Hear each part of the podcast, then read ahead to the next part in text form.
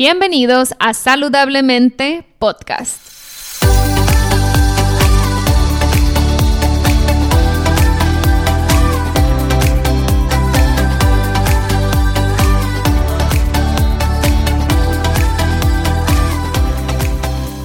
Mi nombre es Siria Velarde y soy Health Coach. Después de más de 10 años con problemas de salud derivados de una enfermedad autoinmune llamada Hashimoto's, finalmente pude recuperar mi salud. En mi recorrido entendí que la alimentación es una herramienta poderosísima para sanar el cuerpo, pero también entendí que no solo somos lo que comemos, sino también lo que pensamos y sentimos. En este podcast te compartiré en cada episodio las técnicas y herramientas que utilicé durante mi proceso de sanación. También buscaré traerte testimonios de personas inspiradoras que lograron cosas impresionantes en sus vidas. Sin más, empezamos.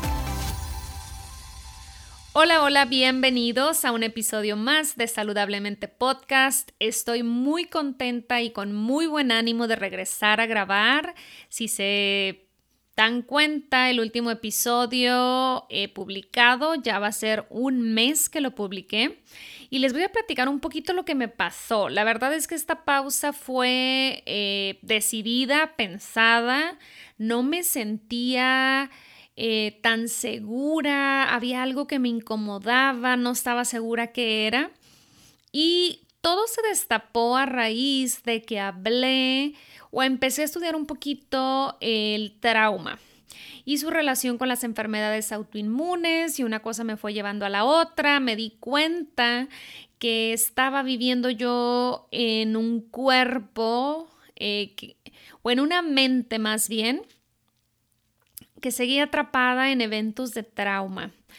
Y la verdad, como les platiqué en ese episodio, que fue el episodio número 30 o 31, por ahí, se los dejo en las notas del episodio, fue el 31.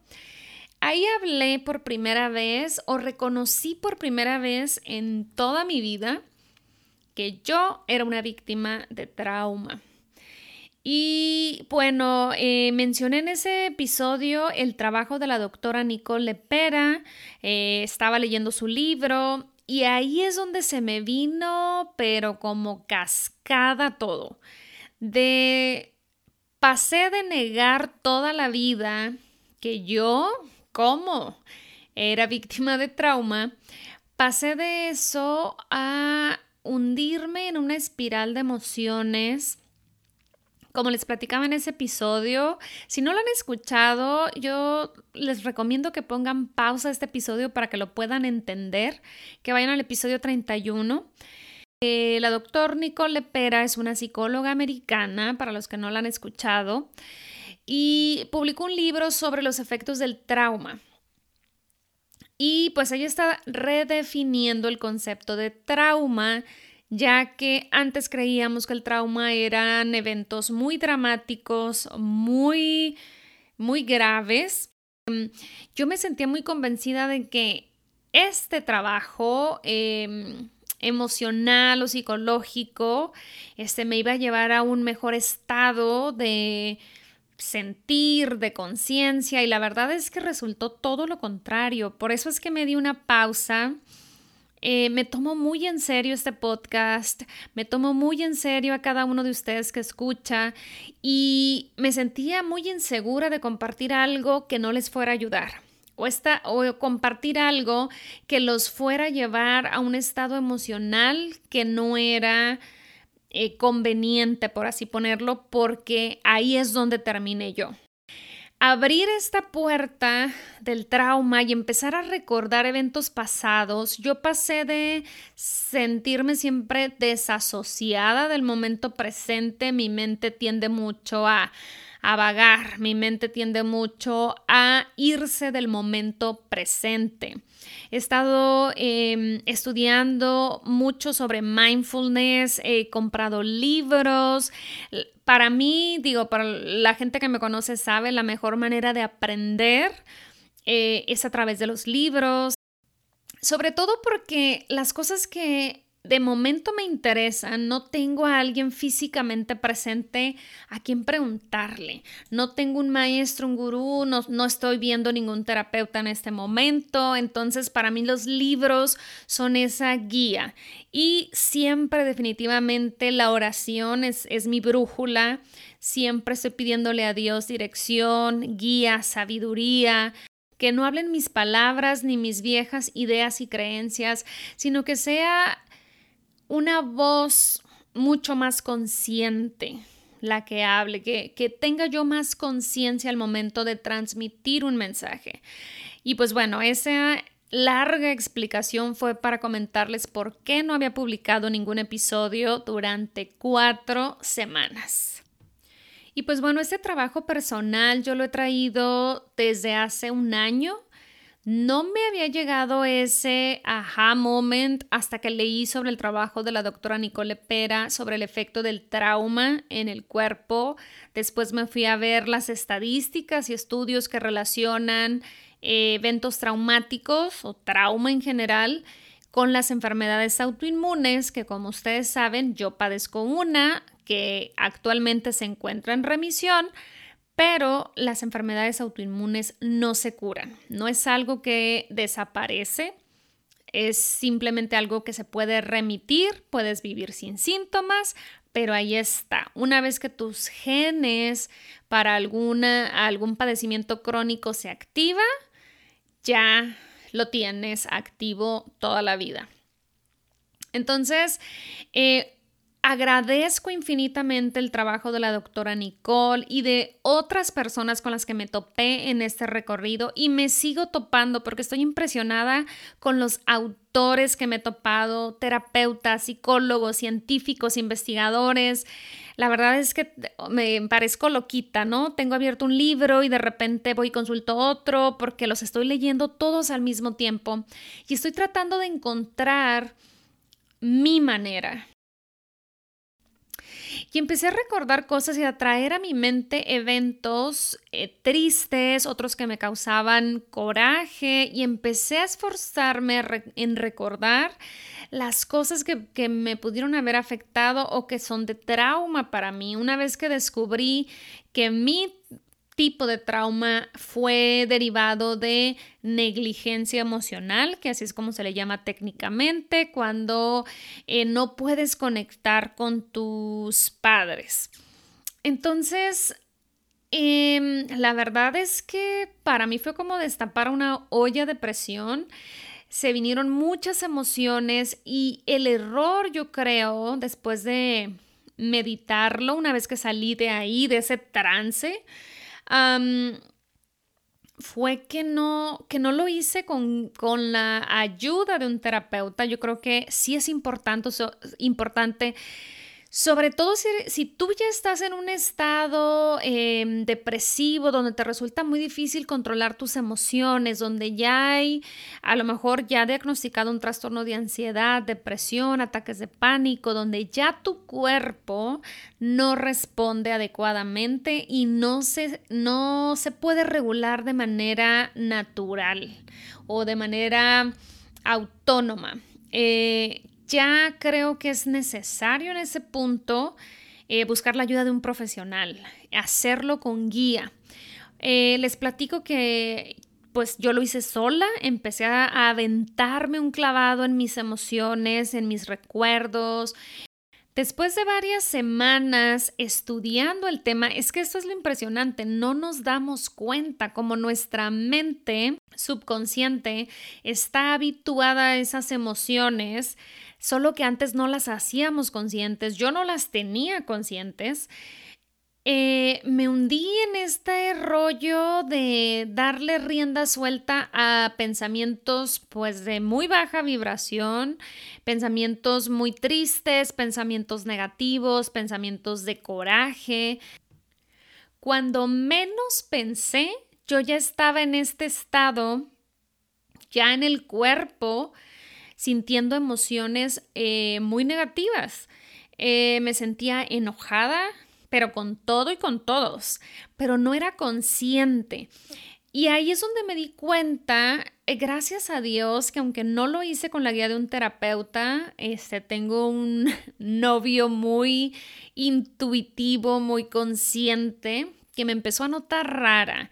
O sea, mis qué tan, qué tan en trance, porque no hay otra palabra, me sentía o andaba como zombie bajo este efecto de emociones que yo no me daba cuenta pero él sí se dio cuenta y, ya después de varias semanas yo me la pasaba ahora sí que como la muñeca fea, ¿no? Me la pasaba llorando en un rincón, eh, reviviendo las emociones y lo más grueso es que yo no lograba darme cuenta.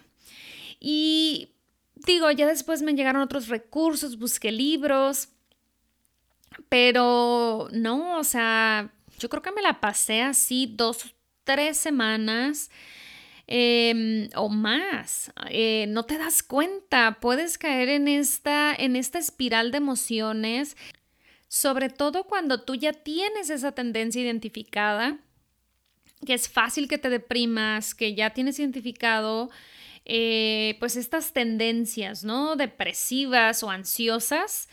Eh, sí es, puede ser un hoyo muy profundo en el que uno puede caer. ¿Por qué? Porque la mente del trauma ya tiene ciertos procesos registrados y obviamente no son de ¡Woohoo!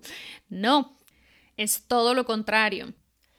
Y pues bueno, para mí yo ya tenía identificado que eh, yo respondía a muchas cosas en mi vida con base a una mente y cuerpo de trauma. ¿Qué significa un cuerpo y mente de trauma?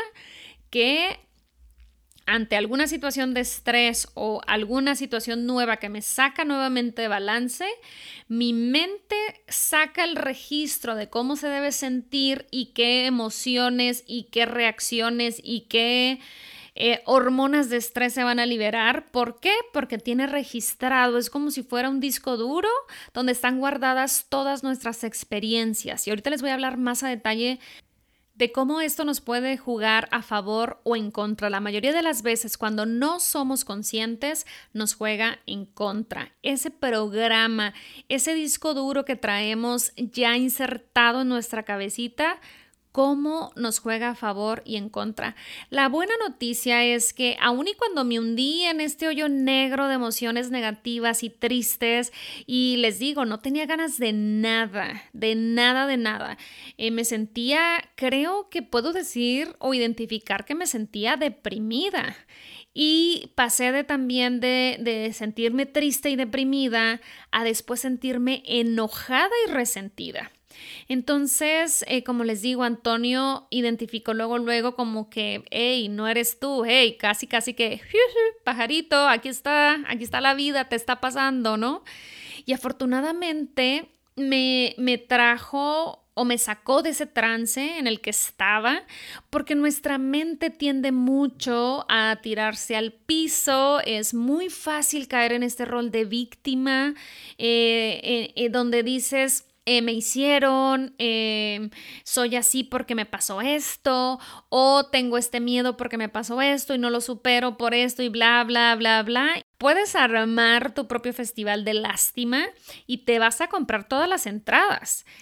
Eso es lo peligroso. No tiene nada de malo sentir emociones, para eso vinimos a este mundo a sentirlo todo y a experimentarlo todo, pero lo que no se vale es dejarnos, como dicen, irnos como foca en tobogán, en, en, amargura, en, en, seguirnos repitiendo lo que no está bien.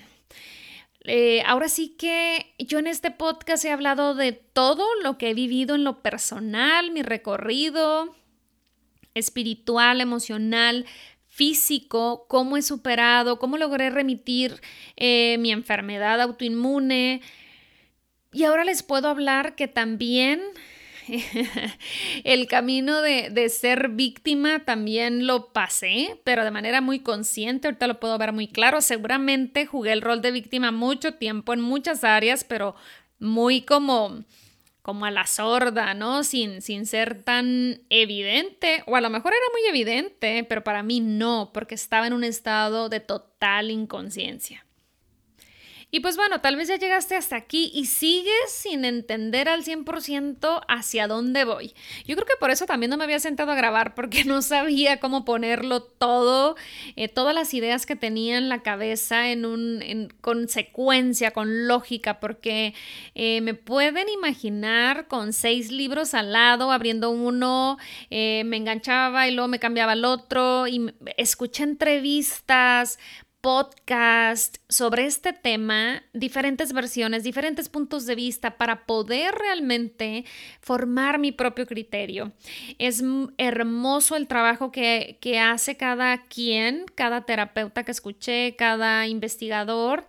Em, respeto mucho cada postura, pero después de escuchar varias opciones, varias eh, maneras de sanar, la verdad es que em, pues me quedé con una que hizo mucho clic conmigo. Ahorita se las voy a compartir por si alguien si quiere unir conmigo y ahorrarse eh, eh, ese mes de, andar vagando en, en esta sopa de emociones que no son tan agradables y que honestamente no me llevaron a ningún lado. Simplemente entre más eh, las experimentaba de manera inconsciente, más enojada me sentía, más retraída, no tenía ganas de hacer nada, no tenía ganas de convivir con nadie, no tenía ganas de hablar con nadie, ni siquiera con mi familia, me aislé completamente. Y al final de cuentas, volteando atrás, les puedo decir, no me gustó. Ese trabajo a mí no me gustó porque no resolví absolutamente nada. Está bien, hay que reconocer, para mí, el reconocer que tengo trauma eh, fue la puerta a meterme en este mundo de mis emociones, de ver de dónde venían, qué están causando, en qué áreas me están causando problemas. Creo que ese es el, el objetivo y nada más. Voltear hacia atrás es simplemente identificar qué emociones sigo repitiendo con ese programa que ya traigo en mi cabeza grabado. Que cada vez que se presenta un evento similar o que se detona esa misma emoción, por un evento completamente distinto, regreso a la misma emoción y regresa mi cuerpo a sentir las mismas sensaciones, a sentir las mismas hormonas del estrés corriendo por todo mi cuerpo y siguen enfermando mi cuerpo. Ese es lo más cañón, eso es lo más importante, entender que lo que estoy pensando me está generando una emoción y esa emoción desencadena reacciones biológicas en mi cuerpo y como obviamente el trauma no es algo padre, son emociones de miedo, de enojo, de resentimiento. En mi caso, muchas emociones de rechazo, el de no ser vista, el de no ser reconocida, no ser aceptada, me estaba pues generando emociones que ya se estaban manifestando en el exterior, estaban eh, pues dañando, no profundamente porque no las dejé seguir por mucho tiempo, pero sí estaban dañando la manera en que me relacionaba incluso con Antonio, mi novio. Eh, estaba yo en un estado, en un, pues yo digo que en un estado de trance, viviendo o caminando en ese estado de inconsciencia, repito. Eh, reviviendo la mente del trauma y dejando que esas, esos pensamientos se convirtieran en emociones y esas emociones se, se manifestaran ya en el exterior, en mi estado de ánimo. Eh, híjole, menos mal que rompí con eso y me fui de vacaciones y eso me ayudó también a salir de ese trance y que no duró más tiempo. Entonces, sí está padre y es una corriente y la respeto y agradezco. No digo que sea ni bueno ni malo, es un, em, una manera de sanar, pero hay muchas maneras de sanar y tienes que encontrar tú en lo personal, yo ahorita hablo por mí, pero tú tienes que encontrar lo que resuene contigo, con tu alma em, y cómo saber ¿Qué resuena contigo si vivimos muchas veces en una inconsciencia total? mindfulness, estar presentes. Y eh, no quiero hacer demasiado largo este episodio. Em, voy a estar compartiendo las herramientas en episodios eh, más adelante de lo que estoy aprendiendo. Ahorita nada más quería darles esa introducción de sí es bueno reconocer el trauma, esa es mi experiencia, pero aguas, porque la mente le encanta hacerse la víctima, le encanta transitar por lo conocido, por la zona conocida y la zona conocida no está padre. Es el trauma y como la palabra se escucha, así como la percibes, así es. No está cool no está padre. Y el problema es que si nos mantenemos inconscientes sin darnos cuenta que ese pensamiento está corriendo el show, ya valimos gorro. Porque no hay manera fácil de salir de ahí entre más lo dejes quedarse. Ahora, tenemos un pasito atrás. Yo ya tengo bien identificado cuál es mi trauma, qué emociones me detona y cómo se siente en mi cuerpo, porque ya viví el proceso, ya me eché este clavado, eh, estoy más consciente que antes, estoy practicando mindfulness para estar más presente y, y poderlo ver. Pero si tú todavía no lo logras ver y no sabes si vives en una mente y cuerpo de trauma, Aquí te van algunos ejemplos de lo que puede verse o qué se puede asomar cuando vivimos en una mente de trauma. Al nivel cognitivo podemos presentar pensamientos Ahora sí que de la nada puedes estar eh, en tu trabajo, en la computadora y de repente regresa este pensamiento, a lo mejor de coraje. Puede presentarse en pesadillas que de la nada, eh, que tú no sabes o sientes que estás estresada, pero te levantas con pesadillas. Eh, puede ser que el evento que te pasó, que te provocó trauma, lleguen imágenes que te recuerden ese evento Puedes tener pérdida de memoria o tener poca habilidad para concentrarte, que esa es la manera en que mi cerebro lo registró, es esta desasociación del momento presente que sufrimos muchos, están como estos eh, eh, dos extremos, ¿no? De la gente que hemos pasado por eventos traumáticos.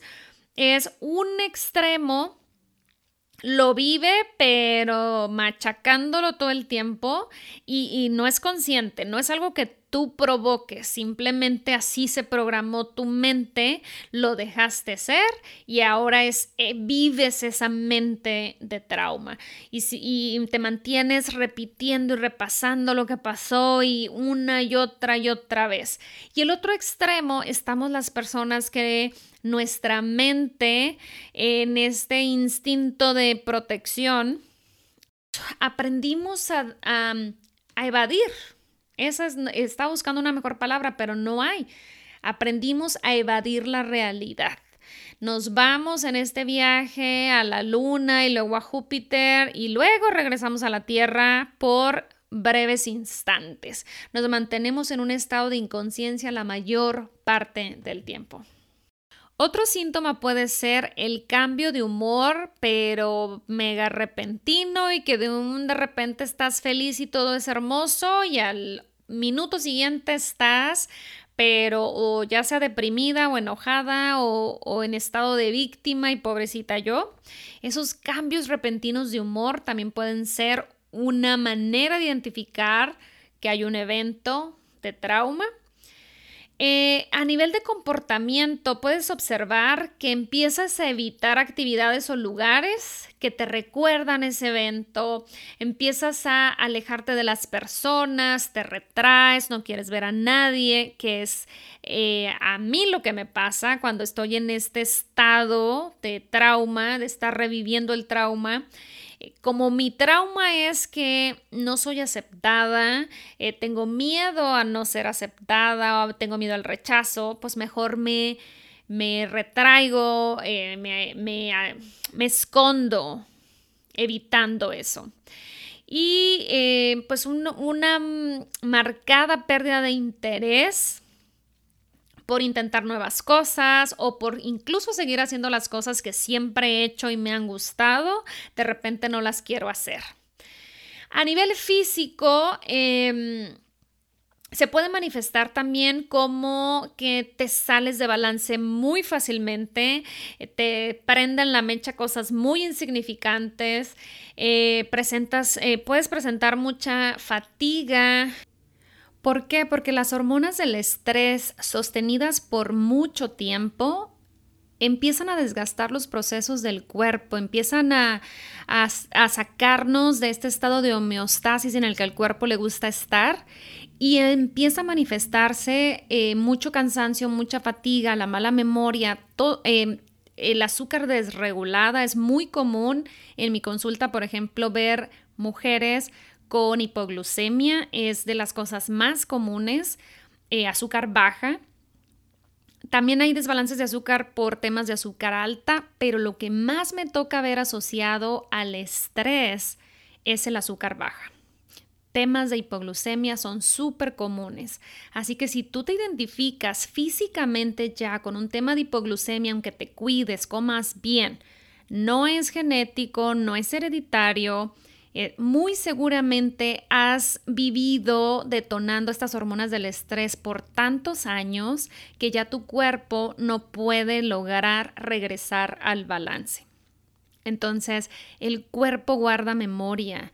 Las cosas, los desequilibrios que pasan en nuestro cuerpo pueden ser esas señales que andamos buscando para darnos cuenta si efectivamente estamos ya en un cuerpo de trauma. Puede haber episodios de taquicardia, insomnio, eh, puede incluso afectarte en tu desempeño sexual. No es único de los hombres, también esta desconexión con nuestro cuerpo al momento de tener relaciones sexuales, las mujeres, que nos desasociamos del momento y como no estás presente, pues no logras eh, sentir placer, no logras llegar a un orgasmo y no disfrutas el acto sexual porque tu mente se va. Puedes presentar cambios en tu patrón de sueño, que el sueño es importantísimo, es una pista enorme. Si no estamos durmiendo bien, algo está pasando, algo no está bien. Eh, puedes presentar dolores persistentes, a lo mejor este, de hombros, te duele la espalda. Eh, tiene mucho que ver con la carga emocional, esos dolores muy localizados también otra es estar extremadamente alerta, como eh, con miedo, vigilante, algo malo va a pasar, como que, y repito, no es consciente, no es que lo estés pensando todo el tiempo, algo va a pasar, algo va a pasar. Simplemente tu mente está en esta hipervigilancia porque siente que algo va a pasar. Y esa manera de ser de la mente, pues viene de los eventos, de lo que aprendió a raíz de esos eventos que vivió, lo registró y se quedó ahí, pero ya grabado, ¿no? A nivel psicológico, pues es miedo, este miedo que te paraliza, que no te deja salir, mejorar. Eh, y esa es la parte donde a mí me hizo mucho clic este tema del trauma, ¿no? Porque puedes tener las mejores intenciones, pero si tu cerebro está en otra sintonía, es como si tú quisieras ir a la derecha y tu mente va a la izquierda, porque el camino de la izquierda es el que, el que es conocido. Entonces, en muchas personas llegamos a un punto donde nos sentimos estancados, donde eh, no vemos cómo podemos alcanzar nuestros sueños, nuestros objetivos, propósitos y hay personas que, no sé, hemos eh, leído muchos libros y puedes leer de superación personal, ir a seminarios. ¿Y qué pasa cuando, por ejemplo, eh, yo fui al seminario de Tony Robbins y estuvo padrísimo, lo gocé, disfruté, puse en práctica todo lo que aprendí? No, la realidad es que no. ¿Y por qué pasa esto? Es muy común. De hecho, eh, platicaba con una amiga donde que me decía que odiaba a Tony Robbins y que no creía en nada de lo que decía porque eh, varias, conocía a varias personas que habían ido a sus seminarios y decía, sí, venían muy bien la primera semana y que sí, yo puedo y voy a cambiar. La segunda semana ya eran exactamente los mismos. ¿Por qué pasa esto? Porque es muy diferente el conocimiento es muy diferente a realmente que se quede grabado en ese disco duro. Para que algo se pueda quedar ya registrado como un hábito y que sea algo sin esfuerzo en nuestra vida, tenemos que repetirlo primero muchísimas veces, porque al final del día ese es el concepto de un hábito y tenemos hábitos mentales la manera en que festejo, la manera en que las cosas que me provocan alegría, las cosas que me provocan tristeza, son hábitos mentales de cómo aprendí a responder en años anteriores, especialmente en mi niñez.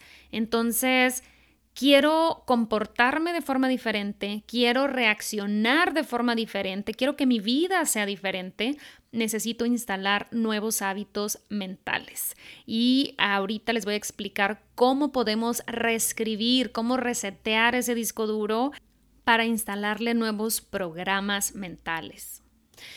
Entonces, por eso es que a veces nos resulta tan difícil cambiar y superar ciertas áreas de nuestra vida que aunque sabemos que son problemáticas, que nos causan problema, parece que estamos, eh, que en el piso hay pegamento, ¿no? O sea, queremos dar un paso y estamos pero atorados.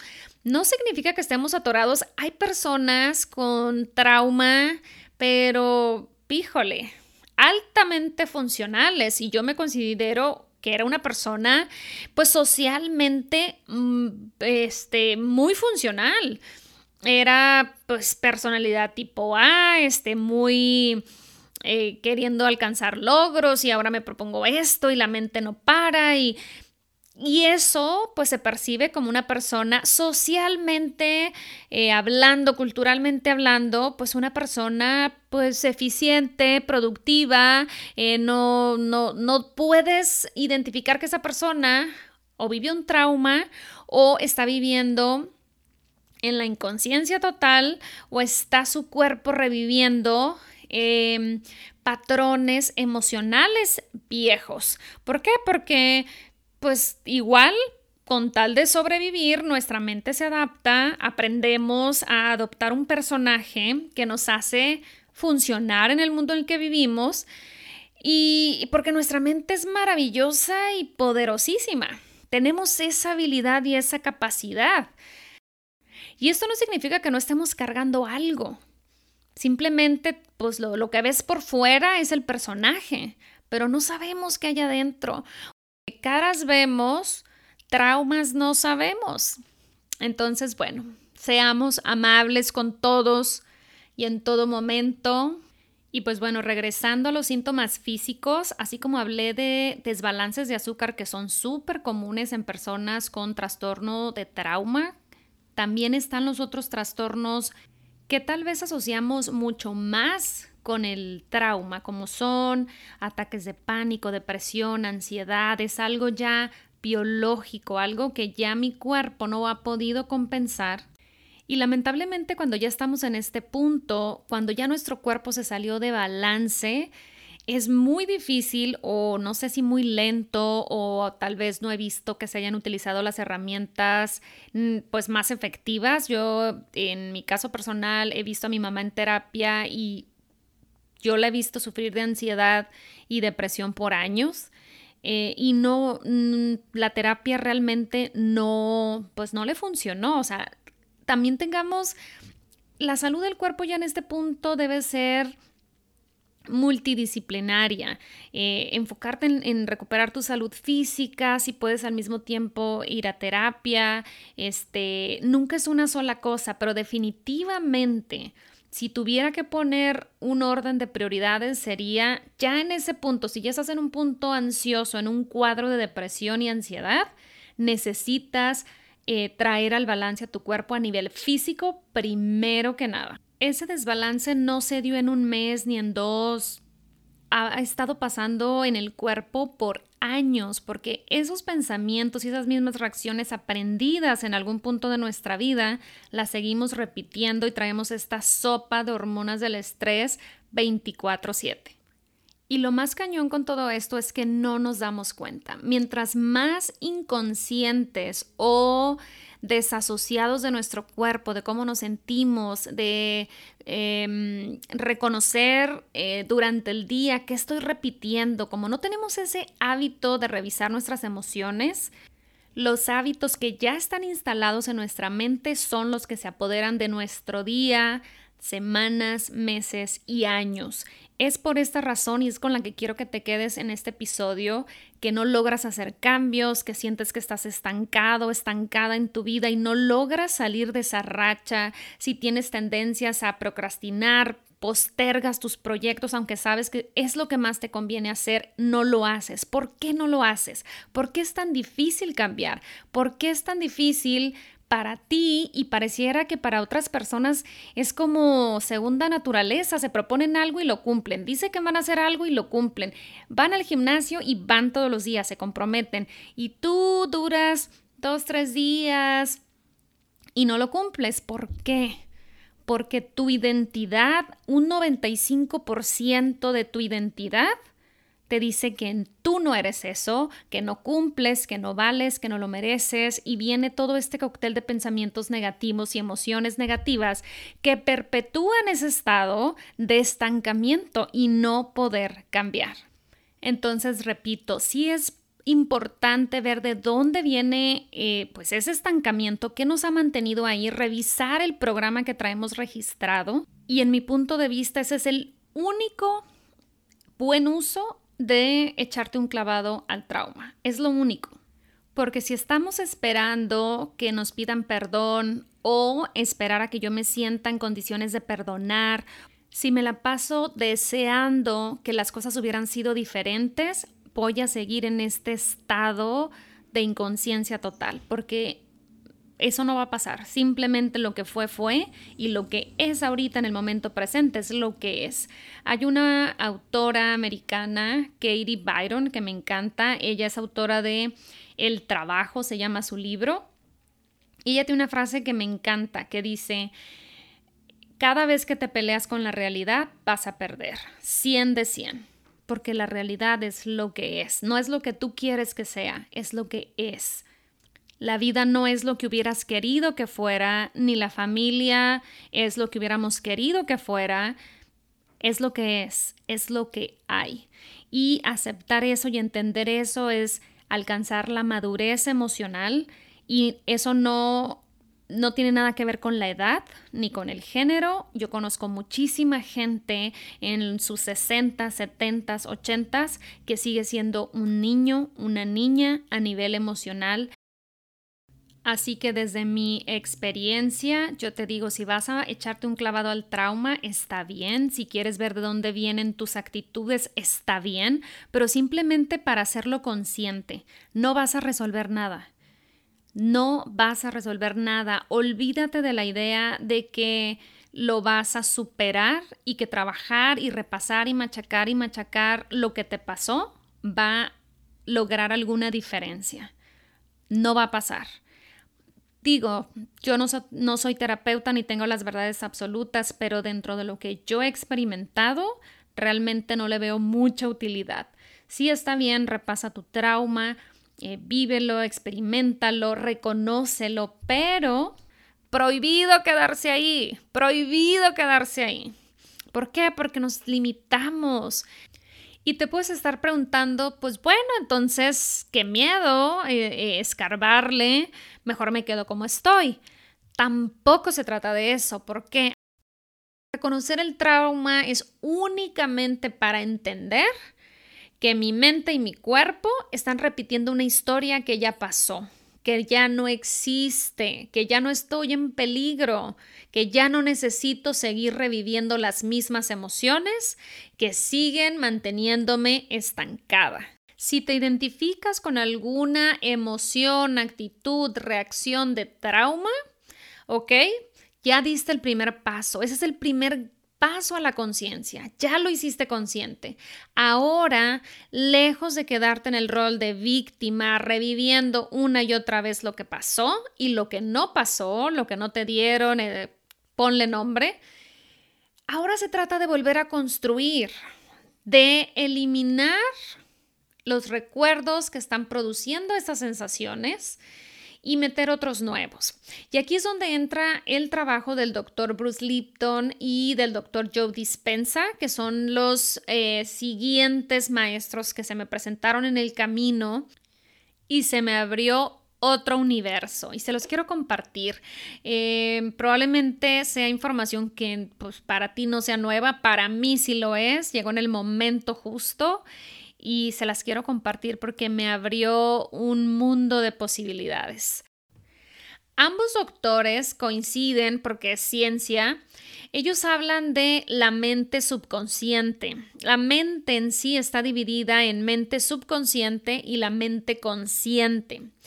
Los dos coinciden en que nosotros, todos los seres humanos, actuamos el 95% del tiempo nos rige la mente subconsciente. Y esto es un regalo de la naturaleza, de nuestro creador, que para poder adaptarnos al mundo en el que vivimos necesitamos aprender costumbres, eh, aprendemos a caminar, aprendemos el lenguaje del lugar donde nacimos, aprendemos también al observar eh, en nuestro ambiente cómo se comporta la gente y todo esto obviamente ni lo pensamos. Cuando somos niños no estamos en plan de estudio, simplemente lo absorbes, lo absorbes y lo absorbes.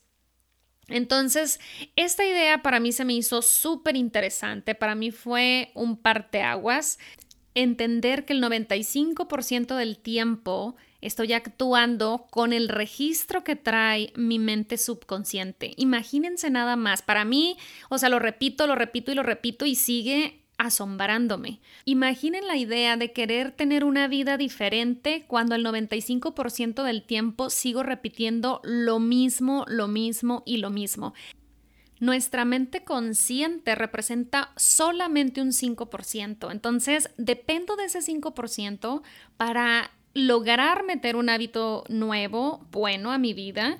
Y esto sí es que estoy consciente. Lamentablemente ahorita vivimos en un mundo que se empeña en mantenernos distraídos, alejados de nosotros mismos, las redes sociales, la comparación, las noticias, la televisión, tantas, tantas y tantas cosas que nos mantienen fuera de nosotros. Y ahí es donde entra la meditación, el mindfulness, para poder acceder a esa conciencia. Realmente no te, no te estoy diciendo que sea un trabajo fácil, requiere esfuerzo, requiere remangarse la camisa y hacer el trabajo, no hay píldoras mágicas para el trabajo personal, emocional, de crecimiento. Si queremos realmente que nuestra vida sea mejor de lo que ha sido hasta el día de hoy, tenemos que trabajar por ello. Depende mucho el punto en el que tú te encuentres física y emocionalmente para que decidas cuál va a ser tu primer paso. Si físicamente ya identificaste que tu cuerpo está completamente desregulado, necesitas trabajar en eso primero, porque no hay manera, por más terapia que hagas, más trabajo emocional que hagas, que tu cuerpo se regule mágicamente. Necesitas ayudarlo. Tal vez el doctor Joe Dispensa habla de remisiones espontáneas en caso de enfermedades, y con el poder de nuestra mente consciente, que es la mente creadora. No dudo que se pueda, pero tampoco me esperaría a que ese milagro suceda. Al menos yo no lo haría. Yo me pondría a tomar cartas en el asunto empezando por regular mi salud física. Uno de los primeros pasos cuando ya hay eh, padecimientos como depresión, ansiedad, ataques de pánico y, de tipo neurológico es regular nuestro sistema nervioso. En un episodio adicional a este eh, voy a publicar las técnicas y herramientas que ya existen eh, y que se ha comprobado que son útiles para regular el sistema nervioso pero lo publicaré en un siguiente episodio. Ahorita, ya para concluir y cerrar con el tema, Les dejo una reflexión que hice eh, en relación a todo esto. Hay un, doctor, un psiquiatra americano que se llama Daniel Amen, no sé si su apellido lo estoy pronunciando bien. En una entrevista él decía que nuestro medio ambiente influye muchísimo en la persona que llegamos a ser. Y él decía, si tú hubieras nacido en otro país, con otra familia, otros hermanos, otro ambiente político y religioso, serías una persona completamente distinta a la que eres hoy. Para mí, yo eh, adaptaría esa frase, en su momento me hizo mucho sentido, pero ahora complementándolo con el trabajo del doctor Lipton y el doctor Joe Dispensa, con esta separación de la mente subconsciente y consciente, yo diría que cambiando los factores externos serías un 95% diferente a lo que eres hoy. Así de grueso, así de cañón está la influencia de nuestra mente subconsciente. ¿Qué es nuestra mente subconsciente? Los hábitos, hábitos físicos, mentales y emocionales. Cómo procesé y registré mis emociones en el momento en que las viví y pues ya se quedó esa huella, ya se quedó ese registro. Hace rato comentaba que nuestra mente subconsciente es como un disco duro donde le metimos programas e información y seguimos repitiendo esos programas y esa información toda la vida si no lo hacemos consciente. Dejamos que esa información vieja siga controlando nuestra vida. Eso es lo más cañón. Seguimos dependiendo de lo que mi mente pequeñita en la niñez procesó. Y, y, mi mente chiquitita tenía muy pocos recursos. La adulta que soy ahora tiene muchos más recursos, tiene mucha más manera de defenderse y protegerse porque ya es una adulta, ya tengo más madurez, necesito dejar de pensar con mi mente de niña. ¿Y por qué me refiero a la mente de la niña? Porque el doctor Lipton eh, menciona que en el último trimestre del embarazo de nuestra madre y los primeros siete años de vida son los que meten el programa a nuestra mente subconsciente. Ahí aprendemos a caminar, aprendemos a, a observamos a los adultos que se supone que saben cómo se debe de vivir la vida y absorbemos su manera y su punto de vista sobre la vida, de cómo se debe de vivir. Por eso es tan cierto lo que dicen que los niños aprenden más de lo que observan que de lo que se les dice. O sea, si yo tengo padres ansiosos, voy a desarrollar una conducta ansiosa, aunque el tema de la ansiedad no sea mío, Estoy aprendiendo que así se vive la vida. Si yo vengo de una familia, de unos padres eh, con miedos, que no se sienten suficientes, que no se sintieron amados, protegidos, adivina qué estoy absorbiendo yo. Exactamente lo mismo.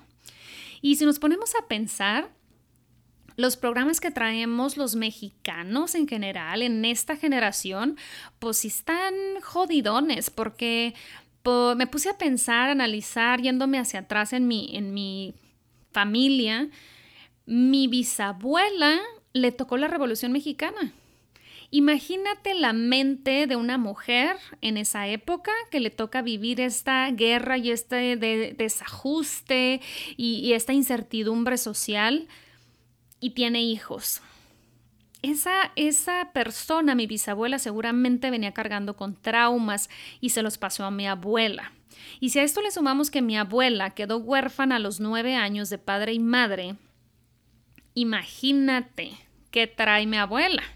Gracias a Dios todavía vive, eh, ha tenido una larga vida, pero hablando de personas que se quedan en esta niñez emocional y lo digo con todo el amor y la compasión hacia mi abuela, porque no tengo otra cosa para ella más que compasión. No me puedo imaginar estar huérfana a los nueve años y lo peor, se quedó huérfana y nadie que viera por ello porque la familia brilló por la ausencia, porque era una boca más que mantener y pues nadie la quería recoger. Entonces imagínense los miedos de esta niña a los nueve años. Y pues bueno, hay otros eh, eventos en la vida de mi abuela que no fueron los más agradables. Al final se convierte en mamá, tiene hijos, nace mi mamá y el trauma que viene jalando mi abuela lo absorbe mi mamá, más los eventos que siguen transcurriendo en su vida. Y si mi abuela el 95% del tiempo la regía el trauma, pues se jodió mi mamá y pues me jodí yo, ¿verdad? Porque seguimos arrastrando con estos hábitos emocionales. Son hábitos emocionales, lo absorbimos, nuestra mente subconsciente absorbió esa visión del mundo. Y si la visión del mundo en tu familia es de miedo, de no hay, no es suficiente, no me lo merezco, eso que quiero no es para mí, es para el otro, porque ellos sí pueden, yo no puedo. Si creciste escuchando, pues nosotros somos pobres pero honrados, ¿cuándo vas a poder reclamar abundancia si traes 95% de lo que procesas, piensas y sientes? Traes esta, esta creencia de escasez, de que no hay suficiente. Vas a vivir angustiada siempre por el dinero. Ahí es donde sí vale la pena echarnos un clavado y repasar, pero no poniéndonos en el rol de víctimas, no poniéndonos en el rol de pobrecita de mí, lo que me pasó y pues sí vengo de, de una familia pues con creencias bien limitantes y bien jodidas, porque ese es un hoyo negro que no tiene fondo y no vas a resolver absolutamente nada. Necesitas estar en un estado de mayor conciencia para simplemente observar lo que es, sin tratar de cambiarlo. Eso es el mindfulness, observar lo que es. Entonces ahí es donde vas a poder, no se puede cambiar lo que no se conoce. Por eso es que ahí sí es importante verlo, repasar, pero sin, sin, sin tirarme al piso, ¿eh? sin echarme este clavado a ese hoyo negro de, mis, de mi pasado y mis emociones. Creo que, creo que hay una manera más eficiente y mejor de hacerlo y es a través de el mindfulness, tratar de acceder a ese 5% de conciencia. ¿Cómo acceder a la conciencia? estando presentes en nuestra vida. Si yo identifico que mi mente se va a, otro planeta, necesito regresarla, necesito establecer hábitos para regresar a mi mente al momento presente.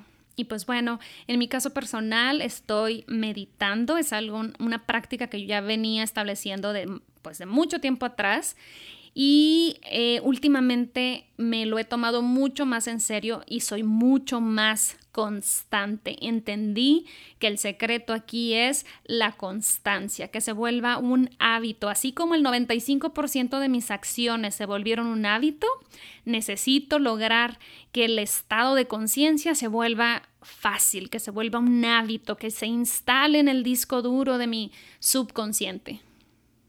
Resumiendo, la mente subconsciente es la mente basada en los hábitos. La mente consciente es la mente creativa, donde yo me vuelvo el arquitecto de mi destino, donde yo tomo el control de mi vida. Pero lamentablemente es un 5%. Tienes que pelear por, ese, por esa conciencia como el perro pelea por el hueso. Tienes que apoderarte de eso, tienes que adueñarte de esa historia y reclamar ese 5% para que puedas influir y realmente hacer cambios en el otro 95%. En una de las entrevistas que escuché del doctor Lipton, ponía un ejemplo de cómo ciertas emociones nos ayudan a salir del trauma, nos ayudan a salir del programa establecido. Y este es la gratitud y el amor. Son las emociones más altas, siendo el amor la más alta.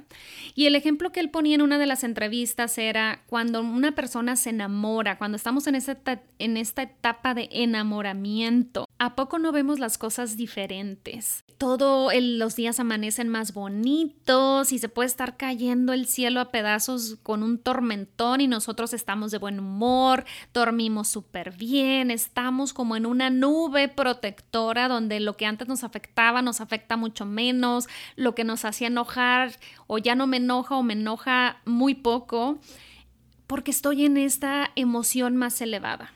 Entonces el doctor Lipton decía procurar siempre la emoción del amor, o la gratitud, que van muy de la mano.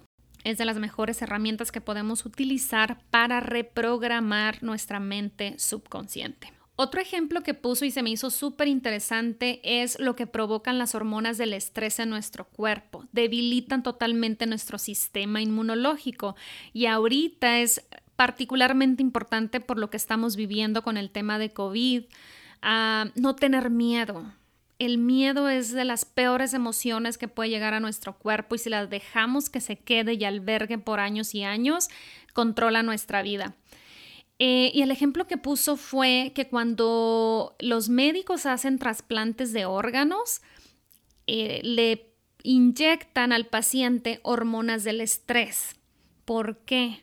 Porque si nuestro sistema inmunológico detecta que le estás metiendo algo ajeno, un riñón, un corazón que no es tuyo, empieza el sistema inmunológico a atacar ese agente extraño en el cuerpo.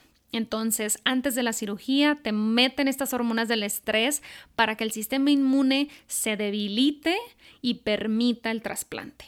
Qué interesante esto, ¿verdad? Ahí nos podemos dar cuenta por qué las enfermedades autoinmunes que tienen totalmente que ver con el sistema inmunológico, esa es la raíz del problema. El sistema inmunológico ha estado tan debilitado por el estrés que hemos vivido por años que se instala pues una enfermedad. Ok, hasta aquí la teoría y las malas noticias, por así decirlo. Ahora, ¿qué podemos hacer? Si el camino no es echarme un clavado en el trauma o llevar 10 años de terapia hasta perdonar o que me perdonen, ¿qué hago?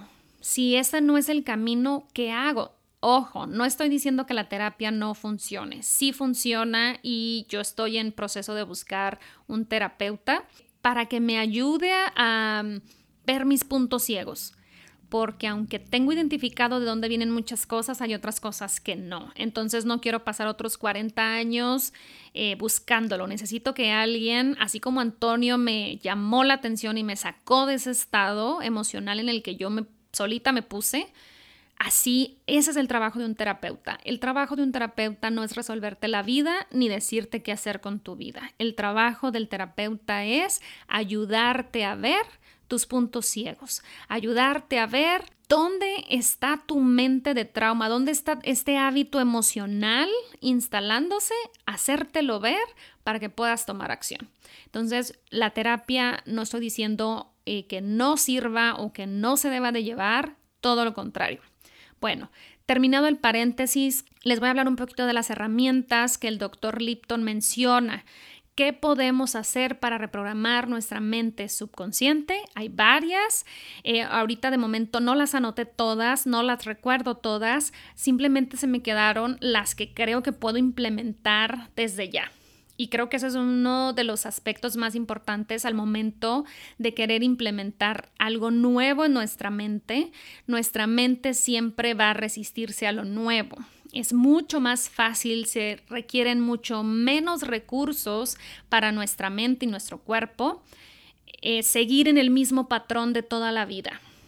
Es un mecanismo que nuestra mente desarrolló para ahorrar recursos, energía y mantenernos vivos a través de todo el proceso evolutivo del ser humano. Este mecanismo no siempre es lo que más nos conviene, sobre todo si el programa instalado está jodido, ahí no nos conviene absolutamente nada. El doctor Lipton habla de la hipnosis y cuando yo lo estaba escuchando dije, no, pues ya, estoy jodida porque no conozco aquí al menos localmente quien practique hipnosis. Pero después en otra entrevista lo escuché decir que podemos practicar autohipnosis. Y metiéndome a estudiar, les digo que una cosa me fue llevando a otra, a otra y a otra y me siento súper emocionada de poder implementar todo esto y ojalá lo podamos implementar juntos, juntas, para sentirnos acompañados en este proceso. La autohipnosis no es otra cosa más que meterle afirmaciones a tu cerebro de lo que quieres crear. Y el doctor Lipton lo recomienda más por las noches, hacer una grabación o buscar una sesión de autohipnosis que algún terapeuta ya tenga establecida, ponerte los audífonos o darle clic ahí al teléfono y dormirte escuchando esta grabación. dice que es una herramienta para reprogramar nuestro subconsciente sin que haya tanta resistencia, porque cuando nos vamos a dormir estamos en un estado mental que de momento no recuerdo cómo se llama técnicamente, pero donde nos relajamos, la mente consciente se apaga y se va a dormir, entonces es más fácil que dejes de tratar de analizar la información y se vaya directo al subconsciente. Es súper interesante, ¿verdad? Eh, pensar en el trauma nos hace sentir víctimas y desvalidos, nos hace sentir que tenemos poca acción o poca voluntad y que pues lo que nos tocó es lo que me tocó y ya me fregué.